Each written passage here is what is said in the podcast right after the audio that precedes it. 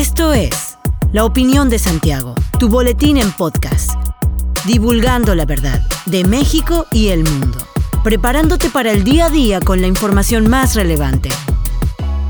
Comenzamos. Buen día, bienvenido a la Opinión de Santiago, una dosis breve de información para arrancar el día con lo más relevante a nivel nacional e internacional. La noche de ayer un sismo de magnitud 7.1 sacudió Acapulco, que fue perceptible en Ciudad de México y Estado de México. El organismo dio a conocer que el sismo se registró a 10 kilómetros del suroeste de Acapulco, mientras que el sistema de alerta sísmica mexicano dio a conocer que se activó la alerta en varias partes de la Ciudad de México. A las 4.50 de la madrugada de este miércoles se reportó una réplica de 4.9 con epicentro de 6 kilómetros al suroeste de Acapulco. La Coordinación Nacional de Protección Civil informó que aún se realizan recorridos en los 81 municipios de la entidad y se continúa con la evaluación de los daños producidos por el temblor. El gobernador de Guerrero, Héctor Astudillo, confirmó previamente la muerte de una persona a la que le cayó un poste de energía eléctrica en el municipio de Coyuca de Juárez. El sismo ocurrido a las 20.47 horas causó varios daños materiales en Acapulco y localidades cercanas como Chilpancingo, Coyuca y San Marcos. En el caso de la Ciudad de México, donde la percepción del sismo fue muy fuerte, la Coordinación Nacional de Protección Civil reportó en el último corte de las 3.26 de la mañana que se continúa con los sobrevuelos de cóndores para evaluar posibles daños. La jefa de gobierno, Claudia Sheinbaum, reportó un saldo blanco y confirmó que en la mayoría de la capital fue restablecido el servicio eléctrico.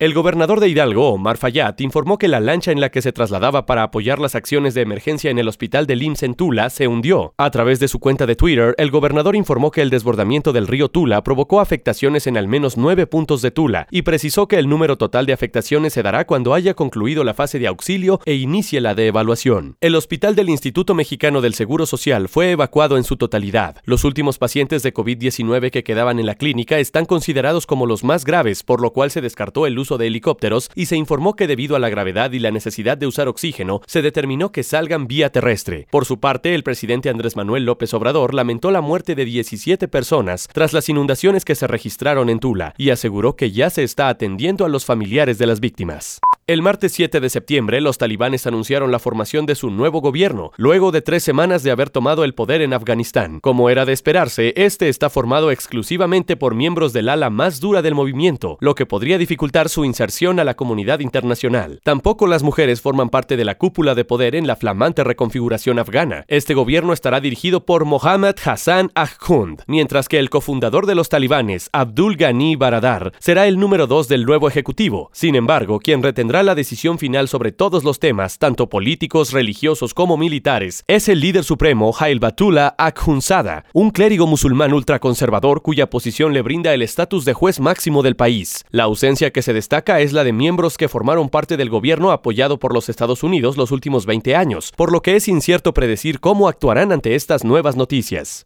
El primer ministro canadiense Justin Trudeau fue alcanzado por piedras lanzadas por manifestantes durante un acto de su campaña electoral. Trudeau regresaba de su autobús después de visitar una cervecería en London, Ontario, cuando fue alcanzado por pequeñas piedras, aunque no resultó herido. El líder canadiense convocó elecciones anticipadas a mediados de agosto con la esperanza de obtener un gobierno mayoritario para su partido liberal, de centro izquierda. Sin embargo, su campaña se ha visto interrumpida por manifestaciones contra los mandatos de la vacuna de COVID-19 y otras restricciones por la pandemia. El mes pasado, el gobierno anunció que todos los funcionarios públicos, incluidos los trabajadores de sectores regulados por el gobierno federal, como el de ferrocarriles, deben vacunarse a fines de octubre o corren el riesgo de perder sus trabajos. Hace poco más de una semana, el primer ministro se vio obligado a cancelar un mitin electoral después de que una multitud de manifestantes enojados irrumpiera en el evento. Erin O'Toole, líder del opositor Partido Conservador, describió el incidente como repugnante y declaró que la violencia política nunca está justificada y que sus medios de comunicación deben estar libres de intimidación, acoso y violencia.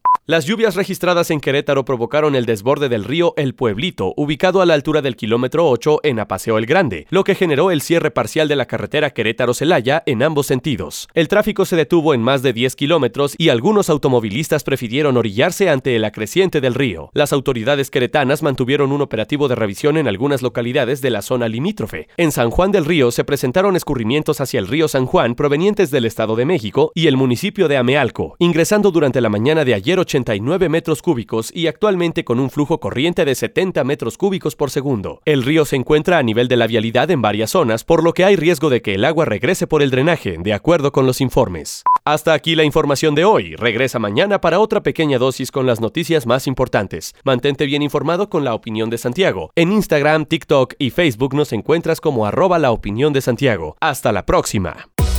La opinión de Santiago. Comprometidos con la verdad.